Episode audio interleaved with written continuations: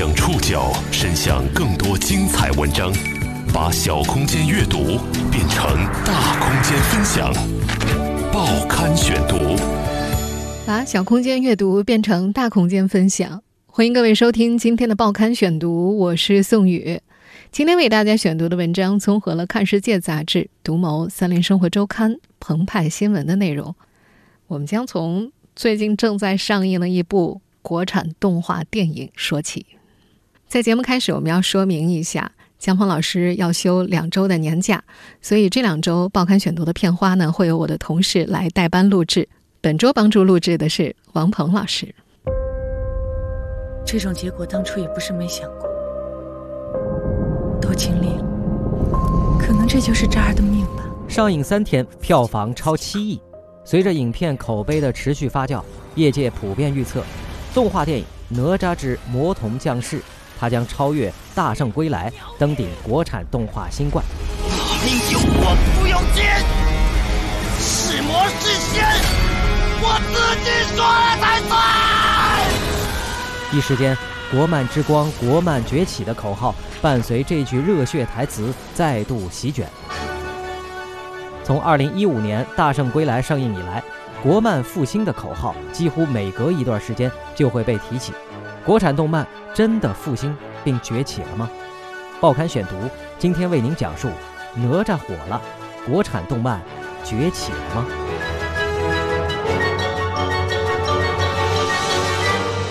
这个暑期最火最燃的动画电影，当然非《哪吒之魔童降世》莫属。七月二十六号上映，继上映三天票房超七亿之后，七月二十九号下午十五点三十八分，票房已经累计超过了八亿。截至目前，豆瓣评分八点七，猫眼淘票票评分也都在九点五分以上。随着影片口碑的持续发酵，业界普遍预测这部动画电影的最终票房超过十五亿应该没有问题，它将妥妥的超越《大圣归来》，登顶国产动画新冠。若命运不公，就和他斗到底。这部动画电影所经历的逆天改命的过程，和片中男主角哪吒所经历的很相似。我是小妖怪，逍遥又自在。杀人不眨眼，吃人不放眼。今年年初，动画电影《哪吒之魔童降世》放出了首款预告片。中国传统国画画风、水墨打造的陈塘关全景，还有街头百姓转身藏在木桶、告示、棺材里的搞笑桥段。预告片的开场还挺亮眼的，但 bug 出现在预告片的后半段。无人不知、无人不晓的哪吒出场了，他穿着中国观众都熟悉的红马甲。头上顶着两颗丸子，走得垂头丧气。镜头转到哪吒正面的时候，观众吓坏了。齐刘海下是垮垮的鼻子和大嘴，笑起来露出一口大板牙。巨大的眼睛因为化了烟熏妆，显得很邪恶。年龄不大，却像个糙汉。走起路来，双手还吊儿郎当地插在裤子里。网友纷纷惊呼：“太丑了！”再加上“魔童降世”这个看起来不那么靠谱的名字，烂片这个结论在影片上映之前几乎就坐实了。过去半年，哪吒几乎一直都处于这种争议和群嘲当中，直到电影开始点映，好看和惊喜的评论占满了微博、朋友圈和各大电影评分平台。再到电影正式上映之后迅速破亿的势头，观众对于丑哪吒的偏见。终于彻底扭转，觉得这个电影特别好，很好看。啊，有个人呢，很震撼，是最惊喜的一部啊，超出预料，有笑点有泪点，挺感人的。在朋友圈里安利这部动画电影的不在少数，赞美的点包括颠覆性的改编、丰满的人物形象、完整的叙事、流畅的特效。有人说，中国的成人向动画电影终于会讲故事了。哪吒的故事。经历过无数次的改编，已经枯竭，这次还能再翻出花样来，确实不容易，以至于业界和影迷纷纷再度高呼“国漫崛起，国漫复兴”。这不是我们第一次听到这个说法。这个夏天出现的哪吒，能担此重任吗？自从四年前动画电影《大圣归来》上映以来，人们对“国漫崛起”的口号已不再陌生。每隔一段时间，它就伴随着某部国产动画电影的上映被翻出来喊一遍。然后再沉寂下去。一部动画电影真的可以胜任一个艺术门类崛起的使命吗？过去这些年，中国动漫又遇到过哪些崛起机会？报刊选读继续播出。哪吒火了，国产动漫崛起了吗？哪吒之魔童降世目前在豆瓣的评分高达八点七，是十多年来国产动画电影的最高分。但是在同选题的动画作品当中，它并不是最优选手。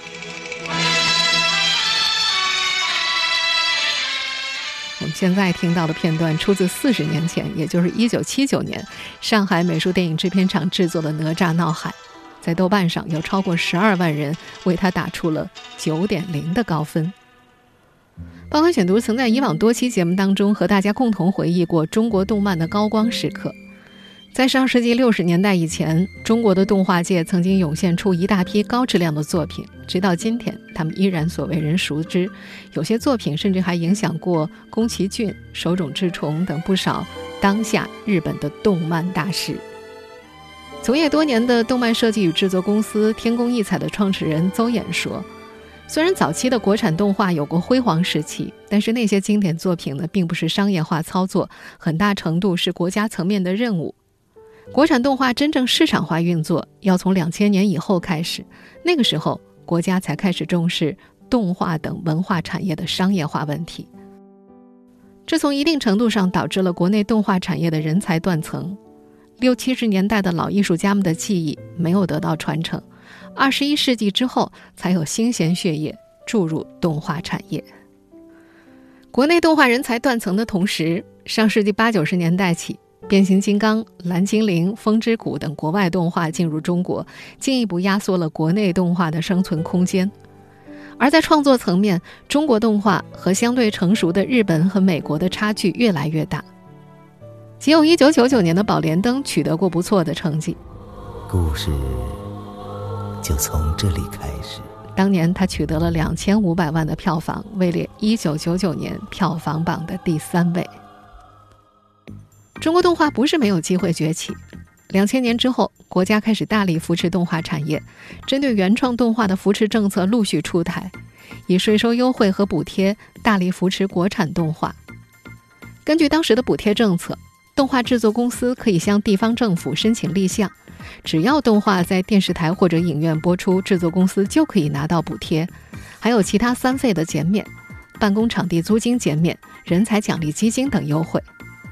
但当时扶持国产动画产业的补贴规则并没有考核质量，而大多是从产量、播出平台等标准来核定，这也造成了不少从业者通过制作更为迅速、简单的低幼向动画来套取政府的补贴。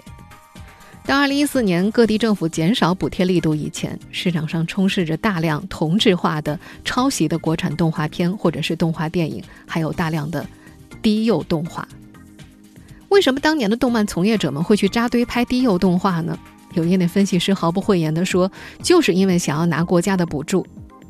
当时的政策是按照动画时长作为标准进行补助的，所以导致很多人去做这种粗糙的动画，没有人愿意去做吃力不讨好的高品质的成人向动画作品。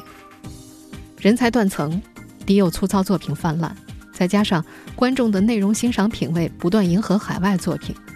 国内成人向动画电影的早期尝试一度非常的惨淡。武林第一大帮派天下会，帮主雄霸图谋一统江湖，听信神算泥菩萨所言，只要得到风云两个徒弟，就能夺取天下武林。我们现在听到的这个片段出自2008年上映的成人向动画电影《风云决》。这部动画电影的制作周期长达五年，花费近千万美元。这样的投资规模在当时甚至超过了很多真人大片，但是它仅仅取得了两千四百万人民币的票房，投资方损失惨重。而同年上映的进口动画电影《功夫熊猫》则在国内狂揽一点八六亿票房。风云决的失利让国内的成人向动画一度处于令从业者谈虎色变的尴尬地位。此后几年中，虽然中国电影市场飞速发展，票房从2008年的43亿增长到2014年的294亿，但国内动画电影人在成人动画上的几次尝试，几乎都是以票房失败告终的。相反，国内低幼向动画电影随着质量的提升，在票房表现上也不断走高。2009年的《喜羊羊与灰太狼》取得近亿票房。此后两年的系列作品票房都是过亿的。二零一四年，《熊出没之夺宝奇兵》两点四七亿，创下了国产动画电影的新纪录。低幼向动画电影在国内市场不断获得票房印证，也使得很多制作公司发力低幼向动画。动画电影《罗小黑战记》的制片人马文卓在接受采访的时候说。在《大圣归来》出现之前，对于真正意义上的国内成人向动画作品来说，几乎是没有成功案例的。在这种情况之下，谁也不敢轻易承担这样一个风险。二零一五年的《大圣归来》震醒了此前寂静的成人向动画电影市场，越来越多的业内外人士开始关注成人动画这一领域，而国漫崛起的呼声也是从那个时候出现的。报刊选读继续播出。哪吒火了，国产动漫崛起了吗？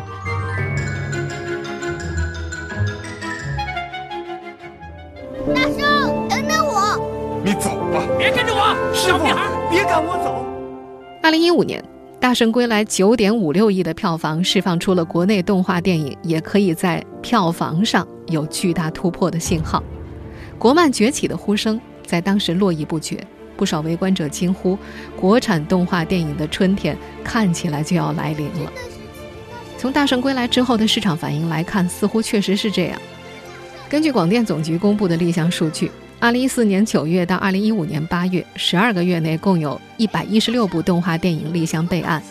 而在《大圣归来》上映之后，2015年9月到2016年6月中旬，十多个月里，就有一百八十四部动画电影立项。从二零一六年开始，资本也逐步加码动漫产业。一项数据显示，动漫产业的融资规模从二零一五年的十四点四六亿增加到二零一六年的二十四点五亿，增长近百分之七十。动画电影《罗小黑战记》的制片人马文卓透露说：“大圣归来在商业上的成功，让大家看到了动画电影的生产原来也可有作为。”更多的资本资源和渠道，就是在那个时候对动画领域倾注了更多的关注。另有多名业内人士都透露说，当年《大圣归来》之后，他们身边有不少从业者都开始成立公司进行动画的创作。一切似乎都在往好的方向发展，国产动画电影真的要崛起了吗？面对当时刚刚进入动画行业的年轻人，《大圣归来》的导演田小鹏给出的建议是：别急着脱秋裤。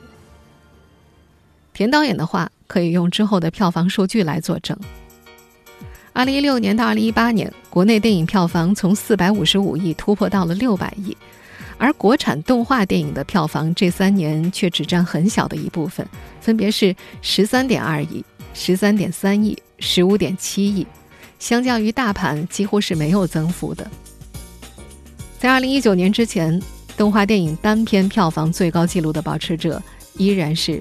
大圣归来，其他动画电影创造的高票房都是由《熊出没》等低幼动画创造的。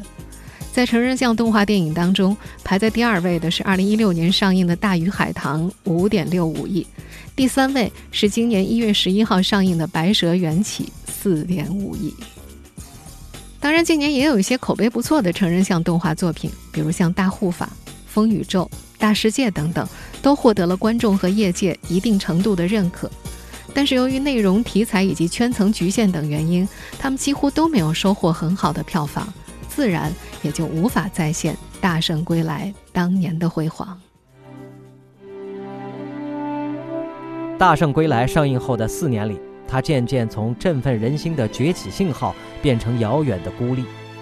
市场上生龙活虎的身影，仍旧是进口动画和低幼动画。为什么这四年行业内好的动画电影不多呢？报刊选读继续播出，哪吒火了，国产动漫崛起了吗？平塔工作室联合创始人雷征蒙在接受采访的时候说：“好的动画电影必须要具备的条件太多了，尤其是资金和人才缺一不可。”有从业者透露，大圣当年的火爆的确让一波人坚持了下来，也让资本产生了兴趣。但是，动画电影的项目周期都是三年起的。好的成人向动画电影项目，从创意到制作完成，至少要四五年的时间。创意期两三年之后，才会进入大规模的制作。对于资本来说，真正有耐心花个三年等一个项目的，太少了。上述这位业内人士还说，在大圣上映的当年，他曾经与一家有资金的公司谈手上的一个动画电影项目的投资意向，对方直接就问他：“明年能上映吗？”目前，国内大部分动画公司都是初创型公司，制作电影的大笔份额都需要靠融资来解决。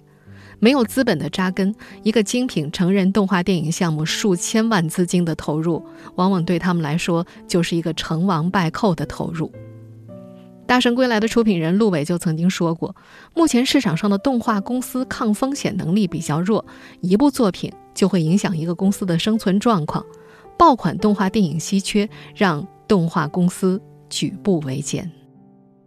不少动画电影的从业者透露，由于大投资的动画电影的投资份额往往不在自己手上，因此即使影片获得巨大成功，票房收益也大部分归于投资方，自己的团队无法分到大额的收益进行后续多个项目的布局。还有一位从业人员透露说，现在还在。坚持做动画电影的人必须非常非常有热情，因为大部分的动画电影人是几乎不赚钱的，也很少有资金愿意扶持大的项目。两千年之后才真正发展起来的中国动画电影产业依然处于初级阶段，国内动画电影产业很难因为一部电影的火爆、部分资本的入局就彻底改变。动画创作公司自身抗风险能力的薄弱和人才的缺失，在很大程度上制约了国产动画电影的开发与制作。在平塔工作室联合创始人雷征蒙看来，人才依然是动画电影行业最大的痛点。他表示说：“虽然现在的动画电影行业初见规模，人才也开始慢慢显现了。”但是，随着资金规模更大的游戏行业的兴起，特别是手游的爆发，游戏公司抢夺了大量的动画人才。雷征蒙透露说，他们公司有一些很好的技术人才，如果在行业内稍稍崭露头角的话，游戏公司就可能出数倍的价钱把他们挖走。毕竟，动画公司的薪资体系和游戏公司不是一个量级的。如果不是热爱动画，很多人真的坚持不下来。在从业多年的邹衍看来，人才短缺这个问题本质上需要资金。如果动画行业薪酬待遇提升，人才才会涌入，但这不是短期能够解决的。业内人士都赞成的一点是，只有当这个市场发展的越来越成熟，国产动画电影产业发展到一定规模，才能在本质上解决这个问题。事实上，这两年资本对于动画电影依然是处于试探的状态。雷征蒙表示，每当有了还不错的影片，就会有人来向他们问项目。比方说，今年初《白蛇缘起》上映之后，就有影视投资公司来询问他们正在孵化的原创动画是否需要资金。而此次哪吒点映之后，又有公司来找他们咨询项目的情况。资本的犹豫不是没有道理。除去动画电影项目时间周期较长。国产成人向动画电影本身依然存在审美、故事等诸多短板。国产动漫到底什么时候才能真正崛起？报刊选读继续播出。哪吒火了，国产动漫崛起了吗？从二零一五年开始，“国漫崛起，国漫复兴”几乎成了每一部国产动漫上映必备的口号，以至于有网友调侃。国漫每年都要崛起一两次，那么国产动漫真的崛起了吗？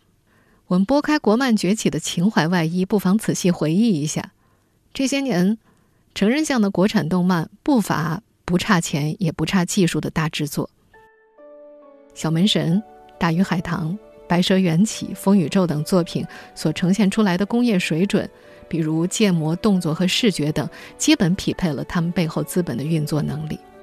不过，他们也有个共同的硬伤，在于审美风格趋同。尽管多数的作品都汲取了中国风的元素，但事实上，数字技术渲染出来的痕迹非常的浓，甚至有人说，这些动画电影的审美偏向看起来更像是游戏艺术，而不是电影艺术。这个就不是钱能够解决的了。更进一步，故事几乎是所有国产动漫的硬伤。抛开情节漏洞这种基本叙事缺陷不谈吧。几乎所有的国产动漫的故事都缺乏新意，毫无开拓性。即便《大鱼海棠》借助日本神话和中国神话构架起了一个宏大的幻想世界，有丰富的视觉创意，但是人物和故事本身却依旧俗套老旧，这也是他最被诟病之处。《龙之谷破晓奇兵》的导演宋岳峰承认，这些年具备质量过关的剧本的作品并不多。成人向的动画需要更加深刻的价值观和思想，来挖掘更多的目标观众、主流人群的想法，调动他们最大的情感以及价值认同。创作者需要对文化的回归以及整个社会有宏观层面的把握，在具体落实到人物和故事的打磨，这是一个综合能力的体现。迪士尼等国外公司愿意在前期花两三年的时间来寻找这样一种精神内核，从而确定故事以及剧本。但是国内的公司往往没有这种扎实的剧本创作环节，而这个夏天广获好评的哪吒实现了这种环境。别人的看法都是狗屁，你是谁？只有你自己说了才算。这是爹教我的道理。为了在荧幕上最终呈现完全颠覆大众传统认知的哪吒的故事，导演饺子和团队花了两年时间打磨剧本，写了整整六十六个版本。导演在接受采访的时候说：“磨剧本的时间是上不封顶，磨不好的话，他们就准备不做。”这个团队对于细节的死磕还体现在很多方面。这一部作品并不是我一个人的作品，其实我们这一部作品一共参与的人数达到了一千六百多人。我们现在听到的这段采访录音出自哪吒的点映会，导演饺子在点映会上说：“这部动画的实际参与制作人员超过一千六百人。”全片共有五千多个镜头，是一般动画电影的两倍。最后他们删减到了两千多个，其中特效镜头高达一千三百一十八个，占到全片的百分之八十。用了全国二十多个特效团队来协作。这部精心打磨的作品，目前看来确实收获了不错的美誉度。在众多业内人士看来，无论是从思想情感层面的表达、故事的完整性，还是动画特效以及节奏感。哪吒整体上都比《大圣归来》更上一层楼。当然，哪吒也并不是一部完美的动画电影，它也有瑕疵。首先，故事冲突就存在待商榷之处。虽然我严令在陈塘关不得提“魔丸”二字，但百姓对渣儿始终相当抵触。比如成片当中，陈塘关百姓对于哪吒的恨就来得有些突兀。据导演饺子说，这和最终成片删减了一部分情节有关。另外，配音和人物的适合程度、台词的设计以及笑料的设计，也都有值得改进之处。但我们可以肯定的是，它依然是一部会在中国动画电影史上留下名字的作品。哪吒会不会给国内的动画电影市场真正注入一剂强心针呢？我们需要靠时间去观察。至于我们今天所关注的终极命题——国产动画电影什么时候才能够真正崛起？《大鱼海棠》《哪吒》等电影的出品方光线传媒的总裁王长田曾经说过：“国产动画的真正崛起，需要每年都诞生五到十部《大圣归来》《大鱼海棠》这样的作品。”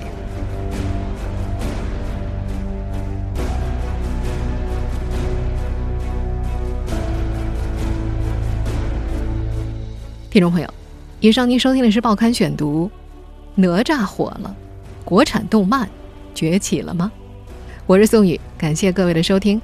今天节目内容综合了《独谋》《看世界》杂志、《森林生活周刊》、澎湃新闻的内容。收听节目复播，您可以关注《报刊选读》的公众微信号“宋宇的报刊选读”。我们下期节目时间再见。